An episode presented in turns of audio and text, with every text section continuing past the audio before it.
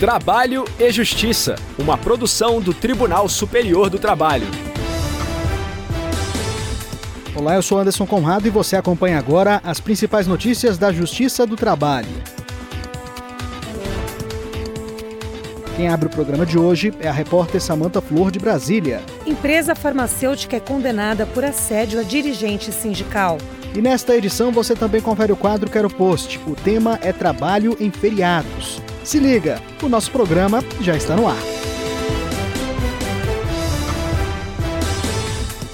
A primeira turma do TST manteve a condenação da Libs Farmacêutica ao pagamento de indenização a um propagandista de João Pessoa, na Paraíba. De acordo com o processo, o empregado passou a sofrer assédio após ter se tornado dirigente sindical. Saiba mais com a repórter Samanta Flor. O dirigente alegou que foi admitido em 2007 e que, em outubro de 2010, passou a fazer parte da diretoria do sindicato da categoria. Foi quando, segundo ele, começou a sofrer assédio moral pela empresa. De acordo com o trabalhador, o gerente teria orientado os colegas a se afastarem dele. Com isso, a promoção que ele iria receber foi congelada e as avaliações estagnadas. A situação teria se agravado em 2014, quando ele foi transferido para um setor de viagens. O propagandista relatou que o setor é usado como forma de punição a pessoas que assumem funções em entidades representativas de classe e adquirem estabilidade provisória. O profissional disse ainda que o gerente teria dito à equipe que queria vê-lo sofrer por ter que ficar duas semanas longe de casa e das filhas. Por fim, ele contou que passou a ser excluído da participação nos eventos e de grupos de WhatsApp. A empresa negou a prática das condutas apontadas e sustentou que o empregado não havia sido promovido porque não preenchia os requisitos. O juízo de primeiro grau entendeu caracterizado o assédio por conduta antissindical e condenou a empresa a pagar indenização por dano moral de 300 mil reais. O Tribunal Regional do Trabalho da 13ª Região, na Paraíba, manteve a decisão. O TRT constatou, entre outros pontos, que o empregado havia obtido pontuação e não foi promovido, mesmo estando nas mesmas condições dos colegas.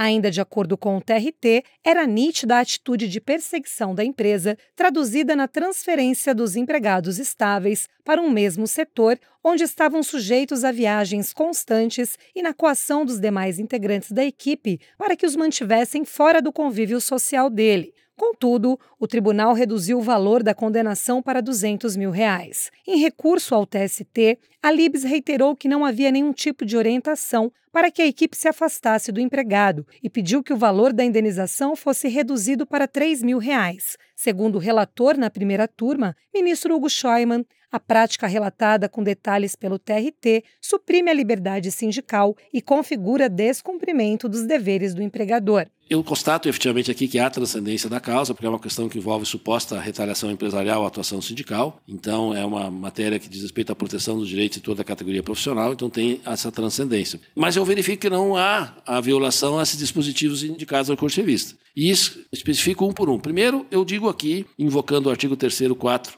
do ato discriminatório, o artigo 5 da Constituição Federal, o artigo 7 inciso 25, 26 e 27 da Constituição Federal. E, tratando um ato dirigido contra a liberdade dos trabalhadores, invoco ainda a Convenção 198 da OIT, a Convenção 135 e digo que, pelo quadro fático descrito pelo Tribunal Regional, se verifica que está caracterizado os atos de retaliação empresarial porque o reclamante ocupava cargo na estrutura dos órgãos de reputação profissional. E isso é um ato que atenta contra a liberdade sindical do empregado e configura descumprimento dos deveres do empregador, entre eles o zelar pela própria segurança e dignidade do empregado no ambiente de trabalho. E por isso que não há afronta ao artigo 186, 187 e 297. Eu nego o provimento. Contudo, em relação ao valor da condenação, o relator destacou que, apesar da gravidade da conduta da empresa e da seriedade das lesões morais sofridas pelo empregado, não é razoável a quantia fixada pelo TRT. Ao propor um montante de 100 mil reais como reparação, o ministro lembrou que a jurisprudência do TST, ao analisar processos em que se discutiu a quantificação do dano moral decorrente de conduta antissindical reiterada, tem fixado valores inferiores ao estabelecido pelo Tribunal Regional. A decisão foi unânime e a empresa interpôs embargos à seção 1 de dissídios individuais do TST. Giro pela Justiça do Trabalho.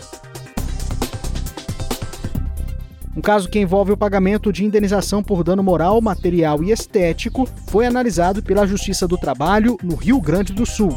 O repórter Eduardo Matos conta os detalhes pra gente.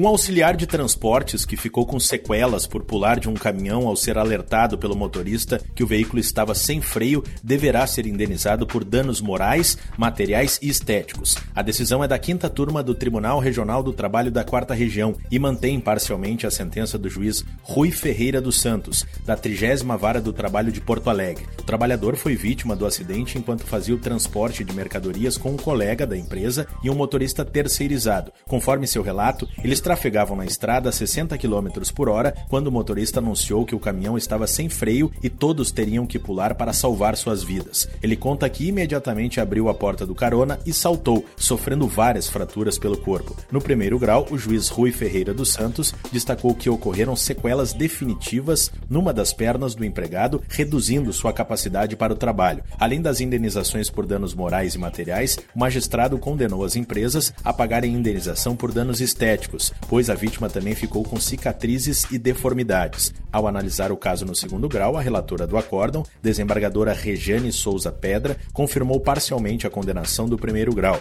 A indenização por danos morais foi fixada em 30 mil reais e a de danos estéticos em 20 mil. A pensão vitalícia a título de danos materiais, definida no primeiro grau em parcela única de 120 mil reais, foi mantida. Quero post! Quadro Quero Post de hoje, vamos esclarecer a dúvida de um ouvinte que pediu para não ser identificado. Ele encaminhou um e-mail com a seguinte pergunta: Fui escalado para trabalhar no feriado. Preciso ir? Quem vai responder é o juiz do trabalho em atuação na quarta vara do trabalho de Uberaba, em Minas Gerais, Osmar Brandão. Vamos conferir. A legislação trabalhista, como regra geral, o proíbe para todos os empregados, seja para o contrato de emprego comum, para o rural, doméstico, terceirizado, etc. Essa regra está contida tanto na CLT, artigo 70, quanto na Lei 605 de 1949, que trata especificamente do repouso em domingos e feriados. O feriado, portanto, é considerado dia de descanso remunerado. Porém, como toda regra geral, no direito geralmente há exceções. Para simplificar, tais atividades constam de uma lista do Ministério do Trabalho e Emprego que pode ser consultada né, em uma simples busca na internet. Por exemplo, buscando com os termos lista MTE, trabalho aos domingos e feriados. Essa lista traz atividades específicas nas quais é permitido o trabalho em domingos e feriados. A lista é muito extensa, por isso vou me abster de citar exemplos, deixando que o próprio ouvinte a consulte. Ela está subdividida por setor o ouvinte interessado, empregado ou empregador, pode fazer essa busca, identificar seu setor e consultar se sua atividade está inserida nela. É importante também consultar a norma coletiva da categoria, pois a norma coletiva, um acordo coletivo de trabalho ou uma convenção coletiva de trabalho, pode conter regulamentação sobre o trabalho em feriados no âmbito da respectiva categoria. Quanto à remuneração no dia do feriado, é importante destacar que naquelas atividades em que permitido o trabalho no feriado deve ser pago em dobro ou compensado com folga em outro dia. É o que dispõe o artigo 9 da Lei 605 de 49. Ressaltando que, no caso de se optar pela compensação com outro dia de folga, o empregador deverá pagar o dia de feriado trabalhado de forma simples e conceder um dia de folga, de modo que esse dia de folga corresponde à dobra da remuneração que seria devida, e não à remuneração base do dia trabalhado. Do contrário, se estaria apenas trocando um feriado por um dia qualquer, e não é esse o objetivo da lei. Em síntese, mesmo nas atividades em que é permitido, ao trabalhar em um dia de feriado, o empregado terá remunerado esse dia normalmente e, além dessa remuneração base, terá a dobra dela ou um outro dia de folga para compensar essa dobra. Uma exceção a essa obrigatoriedade de remuneração ou compensação diz respeito à jornada 12 por 36, na qual, segundo o artigo 59A, parágrafo 1 da CLT, incluído pela Lei 13.467 de 2017, a chamada Reforma Trabalhista, o pagamento do feriado trabalhado conforme escala já se considera incluído no salário mensal. Agora, por fim, quais são, afinal, os feriados para fins de aplicação dessas regras. Vale lembrar que temos feriados de diversos tipos, tais como quanto aos motivos civis e religiosos, quanto à abrangência podem ser nacionais, regionais ou locais. Regional quer dizer estadual, local quer dizer municipal. Para saber quais são esses feriados em específico, mais uma vez, em razão do curto tempo para essa resposta, remeto o nosso ouvinte para uma pesquisa na internet fácil de fazer. Basta digitar na internet, por exemplo, quais são os feriados oficiais. E você também tem dúvida ou sugestão sobre algum assunto relacionado ao direito trabalhista? Não perca tempo deixe um comentário nas redes sociais do TST. No Facebook e Instagram, o perfil é o arroba TSTJus. Também dá para fazer comentário no canal do TST, youtube.com/tst. Se preferir, mande um e-mail com seu questionamento para crtv@tst.jus.br. Eu fico por aqui. Muito obrigado pela audiência. O trabalho e Justiça teve a apresentação de Anderson Conrado, edição de Liamara Mendes, Produção de Milene Teixeira e Priscila Roster.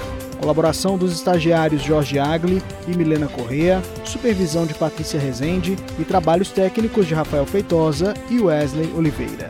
O programa é uma produção da Rádio TST, sob a coordenação de Rodrigo Tunholi e a supervisão geral da Secretaria de Comunicação Social do Tribunal Superior do Trabalho.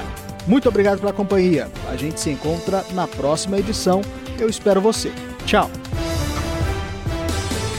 Trabalho e Justiça, uma produção do Tribunal Superior do Trabalho.